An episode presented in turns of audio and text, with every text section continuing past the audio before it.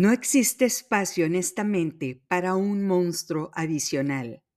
Frase de Selena Pascual. Estaba sentada en el escritorio de mi oficina, tomando un café descafeinado, al cual le puse dos sobres de esplenda.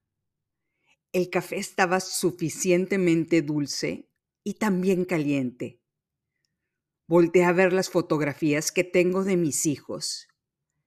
Diría la tía Babas, tan inquietitos, tan tremenditos, tan aceleraditos. Después volteé a ver mi imagen en el vidrio. Traía puesto un traje sastre azul con unos tacones altos y el cabello bastante arreglado. Mi broche de flor dorada brillaba con una luz en el techo que le estaba dando ese efecto. Me pregunté si así luce una tiburón corporativa o simplemente una ama de casa disfrazada de profesionista. ¿Cómo llegué a ese lugar vestida de tiburón corporativa si apenas hace unos años era un adolescente que cometía todos los errores del mundo y no sabía cómo funcionaba la vida? ¿Cómo logré evolucionar cargando tanto monstruo en mi cabeza con los que apenas puedo lidiar? Después de la distracción frente al cristal, enfoqué mi atención a escuchar al analista americano que estaba presentando perspectivas económicas en una conferencia en Zoom. Estaba hablando de cómo se iba a comportar el dólar americano, el euro y el peso mexicano. Además, nos estaba describiendo los pronósticos de crecimiento económico e inflación en México y Estados Unidos. Este analista estaba explicando los fenómenos que podían hacer que estos escenarios cambiaran, es decir, aquellas situaciones que podían afectar los pronósticos que nos estaba mostrando. Y empezó a nombrar los normales. Un menor crecimiento económico en China, un cambio en la situación de la guerra entre Ucrania y Rusia, una mayor demanda de gas natural de los países europeos por un invierno más largo y más frío. Pero una de las situaciones que estaba nombrando fijó mi vista en la pantalla. Lo llamó el efecto Swift. Las risas de los asistentes fueron instantáneas. El analista nos dijo, la Reserva Federal de Estados Unidos, es decir, la autoridad monetaria regulatoria de este país, mejor conocida como la Fed, ya incluyó en su análisis el efecto de Taylor Swift en el mercado. La Fed describe que Taylor y su derrama económica podrían incrementar el crecimiento económico de Estados Unidos hasta en un 1% con su tour llamado Eras. Los sonidos de sorpresa y de rechazo fueron instantáneos entre los asistentes. Yo tenía los ojos pegados en la pantalla porque no podía creer lo que estaba viendo. Para ponerles este ejemplo de lo que el analista estaba diciendo, digamos que México le ha batallado para crecer arriba del 2% en los últimos 10 años. En términos simples, los conciertos y la derrama económica de Taylor Swift, si fuera mexicana, podría hacernos crecer 17% en un año. Ningún político mexicano ha podido hacernos crecer más allá del 10%. Lo más cercano y probablemente el único fue en 1964 con Adolfo López Mateos. Y esta poderosa mujer está siendo considerada por los bancos centrales para calcular el incremento en precios y su impacto en el gasto de los consumidores. Uno de mis colegas preguntó, ¿qué le ven a esta mujer para pagar esa cantidad de dinero para ir a su concierto? Yo le contesté que no podía responder a su pregunta, pero yo ya estaba en la lista de espera para comprar sus boletos y llevar a mi hija a su concierto en la Ciudad de México, lo que causó más sorpresa entre los presentes. Y poco a poco empezaron a dar unos datos. Estos eran, es más fácil comprar una metralleta en Estados Unidos que conseguir un boleto al concierto de Taylor Swift. Los fans de Taylor en el concierto de Seattle provocaron un sismo de 2.3 grados.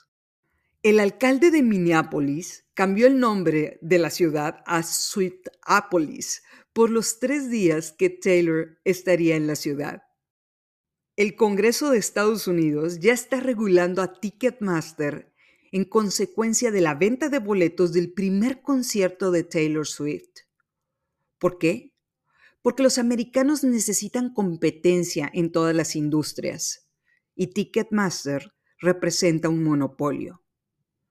Y bueno, después de esta breve discusión de este fenómeno, regresamos a los temas económicos y de pronósticos. Todos nos quedamos sorprendidos con el hecho de cómo una mujer puede mover el Producto Interno Bruto de la economía más grande del mundo, la de Estados Unidos. Simplemente es impresionante.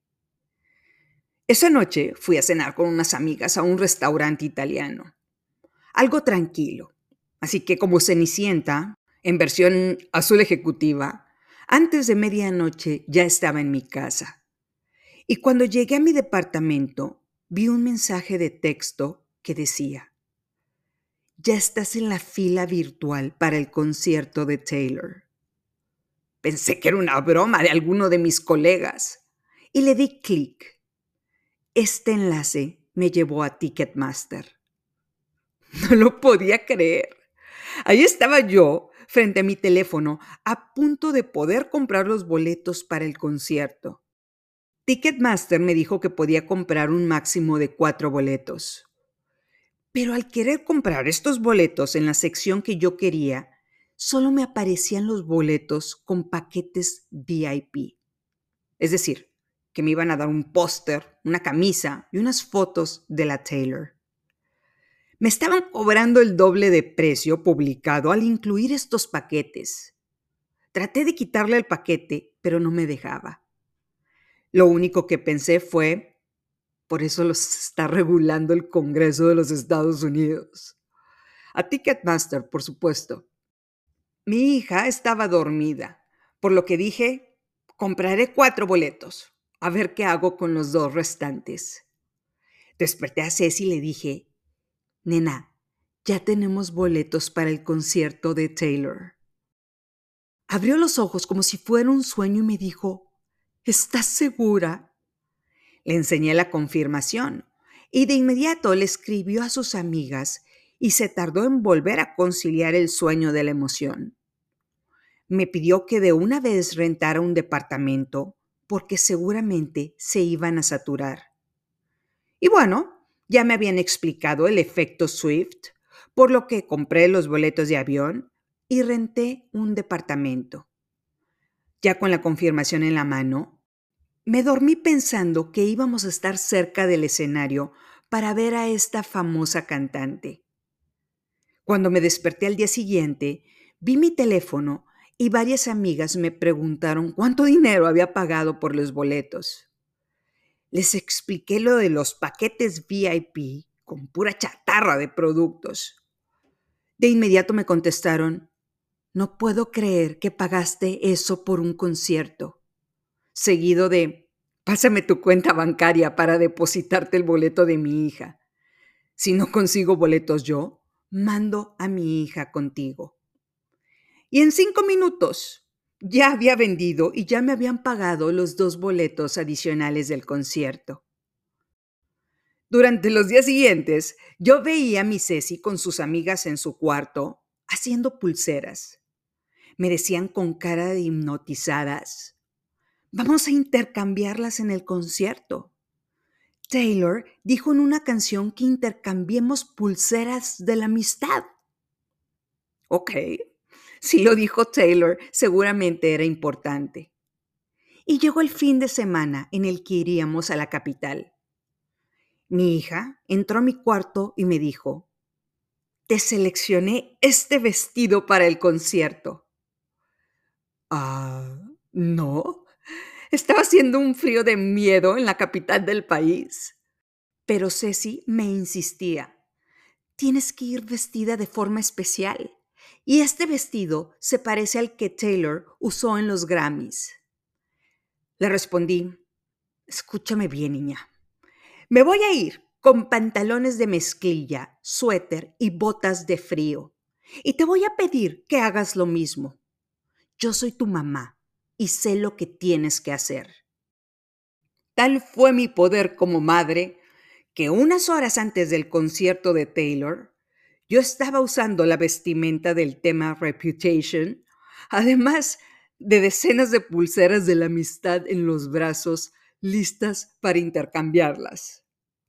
No solo eso, tuve que maquillar a mi hija, la cual se puso decenas de brillos en la cara y me sugirió que yo hiciera lo mismo. Así que ahí estaba yo, vestida de Reputation, con pulseras en los brazos, tirando brillantina. Cuando vi a mis tres amigas vestidas de Taylor, entendí que no iba a ser la única señora disfrazada para el concierto. Incluso les pregunté a mis amigas que si querían intercambiar pulseras de la amistad. Las que había hecho mi hija estaban muy monas. Entonces, ahí estábamos en el departamento que renté en la Ciudad de México, hablando por teléfono con todas las señoras que conocíamos que habían ido un día antes al concierto. Sus comentarios eran, se van a aventar cuatro horas para llegar al Foro Sol. No compren bebidas porque los baños están lejos. No quieren perderse canciones del concierto. No lleven bolsas grandes, llévense cangureras. Las niñas van a pedir que les compren suéteres. Llévense efectivo. Díganle al chofer en qué lugar lo van a ver saliendo del concierto Va a haber un mar de gente salvaje a la salida y no hay accesos cercanos. Yo dije, en voz alta, que sería una buena idea salirnos unas canciones antes de que se acabara el concierto. Así no tendríamos que lidiar con el mar de gente. Pero la cara de madrastras de las niñas, diciéndome que querían llevarse el confeti que Taylor tiraba al final del concierto, acabó con mi buena idea. Bueno, nos subimos a la camioneta. Las cuatro niñas cantaban con mucho sentimiento cada una de las canciones. Mi hija nos dijo, Taylor escribió en redes sociales, Ciudad de México, ¿están listas para la sorpresa? Y luego puso una víbora. Las niñas reaccionaron emocionadas. La cara de hipnotizada de Ceci me hizo pensar que todas entendían ese código Morse. Mi amiga Inat volteó a verme y me dijo señalando el brazo, hasta me puse chinita. Las demás señoras le pedimos de inmediato a Inat que nos tradujera el código Morse. E Inat contestó, no entendí nada, pero verlas tan emocionadas hizo que me pusiera chinita. Ok, Ceci nos explicó algo de una canción extra que nunca se repite en los conciertos. Los minions en mi mente estaban tratando de entender el código Morse, muy monos, llenos de brillantina, disfrazados cada uno de ellos de una era de Taylor. Pero estaban tan confundidos como yo. Las niñas siguieron cantando en el trayecto al concierto. Cuando estuvimos lo más cercano al Foro Sol, les dije, ok niñas, acepté andar toda brillosa, así que aquí van las instrucciones, las cuales no son negociables. Vamos a ir en mano cadena por todo el trayecto. Nadie se puede separar. No vamos a comprar nada hasta que estemos dentro del foro. Cuando terminé de decirles eso, me di cuenta de que todas ya estaban fuera de la camioneta caminando en la calle. Yo era la única dando instrucciones dentro de la camioneta. Incluso mis amigas iban ya caminando felices, disfrazadas de Fearless y de 1989. El chofer me puso cara de échele ganas. De inmediato me bajé y les dije, mano cadena, nadie se separa. Y así nos fuimos, en un mar de gente con empujones. Vi a varios señores queriendo comprar boletos, así que se me ocurrió decirle a uno de estos señores, tengo un boleto en esta sección. Y le dije que lo vendía al precio de tres veces lo que me costó con todo y el paquete. El señor sacó un sobre y la billetera para completar lo que yo le había pedido. Pero Ceci me jaló y me dijo que no estuviera bromeando. Le respondí, pocos negocios me han dejado una rentabilidad tan alta. ¿Sabes cuántas semanas de supermercados pagaría ese dinero? Pero la cara de ilusión de mi hija me hizo seguir caminando. Yo seguía pensando qué hubiera pasado si le hubiera dicho a este señor que lo vendía a cuatro veces el costo. ¿Realmente había gente dispuesta a pagar ese precio? Después de pasar por medio de Yumanji, entramos al Foro Sol y empezó el intercambio de pulseras de la amistad. ¿Cuánto tiempo le dedicaron las niñas a hacer pulseras porque Taylor dijo en una canción, intercambien pulseras de la amistad? Esta mujer verdaderamente tiene un ejército de fans con una lealtad que es impresionante. Después nos acercamos al lugar en el que estaban vendiendo mercancía del concierto. Cuando vi los precios de las sudaderas, respondí, no va a pasar pero Ceci ya estaba pagándola. Volté a ver a mi cangurera y me di cuenta de que sacó el dinero de ahí. ¿En qué momento perdí mi vista de mi billetera? Unos minutos después llegamos a nuestros lugares. Por supuesto, dejamos a las niñas sentarse en los cuatro boletos que compré y yo me senté con mis amigas, las mamás de estas niñas. Nos sentamos unas filas atrás. Mi amiga Inat me preguntó, ¿cuántas canciones te sabes? Le respondí que Ceci me había hecho una lista de reproducción de las canciones como aparecían en el concierto y que tengo una foto de la letra de todas las canciones en mi teléfono. Se me quedó viendo con cara de, ¿cuántas canciones te aprendiste? Le contesté que un 30% de todo el repertorio y salió una cantante llamada Sabrina, a la cual yo no tenía el mínimo interés de ver. Así que fui a localizar los baños, de los cuales había decenas muy cerca, y a localizar la comida. Y ahí estaba yo, comiéndome unos tacos al pastor, hasta que la Sabrina se despidió y yo dije, llegó el momento. Los gritos se empezaron a escuchar cada vez más fuertes, abrumadores. Pensé en el sismo que causaron los fans de Taylor en Seattle, así es que esperaba que no fueran a causarlo en la capital. Y yo llegué a mi silla y les dije a mis amigas, aquí vamos. Y salió Taylor con la primera canción llamada Miss Americana. Yo tenía mi teléfono listo para ver la letra de la canción y empezar a cantar, pero vi a todos a mi alrededor tomando video y gritando. Me tuve que poner unos tapones de oídos. Taylor salió bailando de una forma espectacular y señalando a varias secciones del foro. Lo único que pensé fue en grabar a mi hija y a sus amigas, las cuales, sin duda alguna, estaban viviendo uno de los momentos más felices de sus vidas. No estaban cantando con ella, le estaban ladrando a Taylor Swift. Volté a ver a mi lado izquierdo y estaban dos hombres adolescentes llorando de la emoción. Uno de ellos me dijo, si me desmayo, no le llames a seguridad. Espérate a que me despierte. ¡Qué susto! Volté a ver a mi amiga Inat, la cual está más alta que yo. Nunca le he preguntado si hizo su servicio militar en Israel, dado que es judía, pero seguro estaba más capacitada que yo para lidiar con el desmayado. Le respondí a este hombre, no te desmayes. Si no, te vas a perder la siguiente canción de Taylor. Y yo ya estaba agarrándole el brazo a Inat para pedirle que me cambiara el lugar. Pero Inat estaba emocionada, abrazándonos al ver la emoción de las niñas.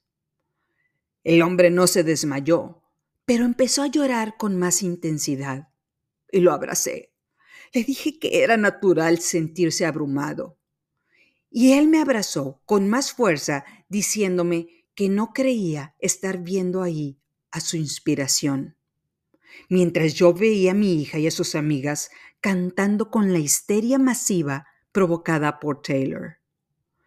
Y que empieza la canción de Cruel Summer. Esta canción sí me la sabía. Y no solo eso. Taylor dijo, si se la saben, canten conmigo. Así que me uní a la histeria colectiva y de repente mis amigas eran las que me estaban tomando video. Einat me dijo, ¿y querías vender el boleto? Le quería contestar, si me hubieran dejado, lo hubiera vendido. Pero bueno, era hora de disfrutar el momento. Enfrente de nosotras estaba una pareja con dos niñas, las cuales se subieron a las sillas. Ahí supe que se iba a acabar mi vista al concierto. La mujer que estaba atrás de mí me dijo, diles que se bajen. Le puse cara de, diles tú. Y el joven de al lado también le dijo lo mismo. La mujer se hizo hacia adelante y le dijo a los papás, Bajen a esas niñas de ahí. Nos tapan la vista para ver a Taylor. La mamá le contestó, es que las niñas no ven porque están chiquitas. La mujer que estaba atrás de mí le gritó, ese no es mi problema.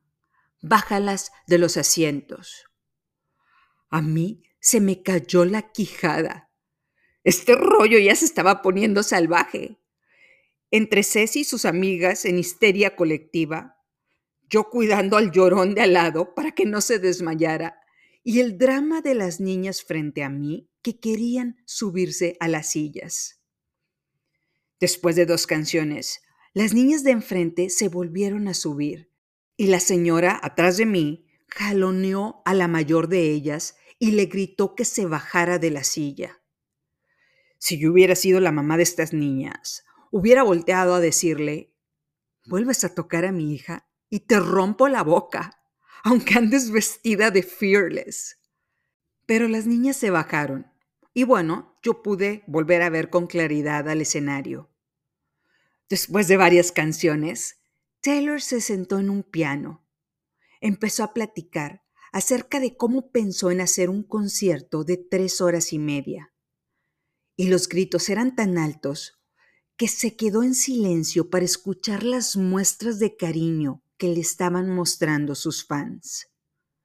Yo no podía con los gritos, a pesar de que traía tapones para los oídos. Taylor se mantuvo escuchándolas por más de un minuto. Simplemente los gritos no bajaban. Taylor se debió haber sentido la mujer más querida en el planeta. Y me di cuenta de que el verdadero concierto lo estaban dando Ceci y sus amigas. Las cuatro se estaban grabando, cantando, se volteaban a cantar con las niñas que estaban atrás de sus asientos, saltaban, trataban de captar la atención de esta superestrella y estaban en su momento de gloria. Le gritaban, Eres lo máximo, Taylor. No pude creer que se sabían todas sus canciones. Cuando llegó la canción en la sección acústica, la cual yo no me sabía, mis amigas y yo nos sentamos y seguimos contemplando la histeria colectiva del público. Cuando acabó la canción, la señora que estaba atrás de mí gritó, Gracias, Taylor. ¿De qué le estaba dando las gracias a esta mujer? por tocar esta canción. Seguro era la canción diferente que canta en cada concierto. Poco a poco me fui dando cuenta cómo Taylor, con un espectáculo increíble, me estaba contando su historia. Desde la niña que empezó cantando música country, la niña que perdió concursos de canto en su pueblo, la niña que decidió dejar de cantar música country y cambiarse al pop, la mujer que empezó a experimentar y poco a poco fue evolucionando hasta llegar a ese momento, vestida en trajes brillosos, vestida como princesa del pop y finalmente vestida como una mujer sexy, cantando todas esas canciones que la han llevado a ser la artista más exitosa de todos los tiempos. Esa mujer rubia, con los labios pintados de rojo, se ha convertido en un antes y después en la música del mundo. Esa compositora que se niega a cantar canciones de alguien más, sino que crea su propio contenido. Esa mujer que poco a poco dejó de ser la niña del pueblo y se convirtió en la estrella con más influencia que conocerá nuestra generación y la de nuestros hijos. Llegó la última parte del concierto, la última era, el momento en el que Taylor salió con un vestido corto rosa brilloso me senté, porque ya me había cansado de gritar, saltar y cuidar al llorón de al lado, el cual seguía con lágrimas en los ojos, abrumado por ver a esta sensación en el escenario. Le gritaba, Te amo, Taylor. Yo pensé, es neta. ¿Amas a esa rubia? Vi mi teléfono para localizar qué canción seguía y me di cuenta de que la siguiente canción era la canción de Antiheroína. Y empecé a escucharla, literalmente a escucharla. Esta decía, estoy cumpliendo más años, pero no estoy haciéndome más sabia. Las medias noches se convirtieron en mis atardeceres. Mi depresión trabaja en el turno de noche y todos mis fantasmas se paran ahí en la habitación. Y de repente me acordé del video que alguna vez me enseñó mi hija. Video que también ganó una inmensa cantidad de premios. Y este video se empezó a proyectar en mi mente. Video en el que Taylor estaba sola en un comedor y varias personas vestidas de fantasmas la atormentaban. Fantasmas como los que hemos tratado en este podcast. Los fantasmas que vienen a torturarnos, a tocar nuestra puerta y a sentarnos en nuestras sillas hasta que los reconozcamos. En el video, Taylor trata de llamar a alguien para que la ayude. Trata de usar el teléfono, pero el cordón de este teléfono está roto ahí se da cuenta de que nadie más la va a rescatar. Es ella la que tiene que lidiar con sus fantasmas. Sale corriendo de la cocina y cuando abre la puerta de su casa, se encuentra a ella misma vestida con un outfit brilloso y maquillada profesionalmente. La artista exitosa no solo tiene que lidiar con sus fantasmas, tiene que lidiar con ella misma, la antihéroe, la mujer que tiene que hacer las cosas bien, pero está lejos de ser considerada una heroína. Su imagen le dice, hola, soy yo, yo soy el problema. Y deja entrar a su casa a esta mujer, a su reflejo, con la cual empieza a tomar alcohol. Su reflejo le pide hacer unas planas escritas. Le dice, no confíes en nadie. O su sinónimo, confía en ti misma. Te han traicionado tantas veces que es hora que dejes de poner tu confianza en los demás y confíes en ti. Nada más le faltó decir, escucha la voz de tu cordero. Después Taylor entra a un cuarto en el que están sentadas varias personas, pero Taylor es una gigante, enorme e irreal. Ya no cabe con las personas normales que hay a su alrededor. De repente me acordé de todas las conversaciones en las que no conecté mi cerebro con mi boca en alguna reunión o restaurante y terminé arruinando las historietas de los mentirosos que hablaban de criptomonedas y cómo se hacían ricos de la noche a la mañana. Esta mujer ya no cabía en ese mundo chiquito. Después en el video se muestra su funeral. ¿Qué significa? El momento en el que dejó ir a la niña dulce y empezó a evolucionar. Empezó a creérsela.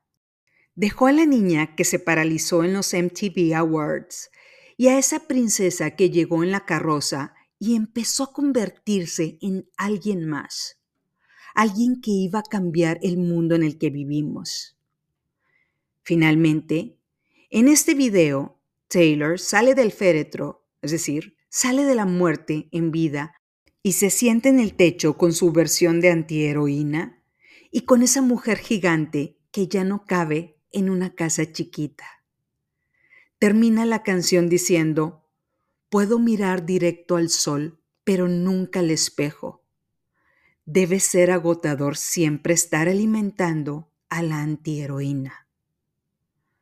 Al oír los gritos de las fans, lo único que pude decir en voz alta fue, Te escucho, Taylor. Ya era una más de las millones de personas que estaban conectadas emocionalmente con la música de esta cantante. Ya no quería vender mi boleto. Me di cuenta de que esta mujer hoy en día lidia con los mismos fantasmas que todas lidiamos. Esta mujer imperfecta, la cual es la primera artista billonaria del mundo, la cual trata de alimentar su mejor versión su versión de imperfección de heroína y sale todos los días a escalar una montaña más alta, sabiendo que si cae, va a ser la caída más humillante de la historia. Pero eso no la detiene.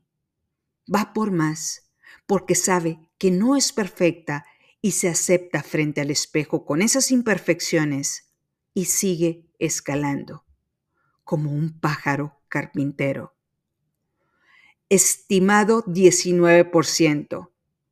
Esta cantante nos nombrará el décimo bloqueo a vencer esta temporada. Dejar de ver a la heroína en nosotras. Esta heroína es una persona ilustre y famosa por sus hazañas y por todos los éxitos que representa. Por otro lado, la antiheroína es un personaje cuyos comportamientos no corresponden a la heroína tradicional. Si consideramos que es un motivo de heroísmo levantarnos todos los días a pelear por un mundo mejor y aceptar que lo hacemos con comportamientos que no corresponden a una heroína tradicional, puede hacer que nos podamos aceptar viéndonos al espejo, observándonos con empatía y compasión a nuestros errores dejar de ver al sol todas las mañanas y en su lugar vernos al espejo. En palabras de este podcast, cuando subas al ring estarás sola y ahí te darás cuenta de que eres tú contra ti. En palabras de Taylor, cuando abre la puerta en el video, hey, soy yo. El problema y la solución soy yo. No olvidemos que esta mujer perdió concursos de canto en el pueblo en el que vivía. A esta mujer le dijeron que su talento no era suficiente. A esta mujer la humillaron públicamente diciendo que su trabajo no se comparaba con la obra de arte que hizo Beyoncé. Esta mujer se escondió un año sin que nadie la viera tratando de lidiar con millones de perfiles de Twitter, la cual la llamaban víbora, fracaso, retrasada, un fraude. Hoy es la artista más reconocida de todos los tiempos. En palabras de Taylor, ninguna voz es tan cruel como la voz que cada una de nosotras tiene en la cabeza. Te escucho, Taylor. Muchas gracias por escuchar este episodio, el número 79 de la octava temporada. No lo olvides, estamos juntas en esto. Juntas lidiamos con los fantasmas y cada día nos aceptamos como las antiheroínas que hoy representamos. Soy Estivalis Delgado y esto es Empieza de Cero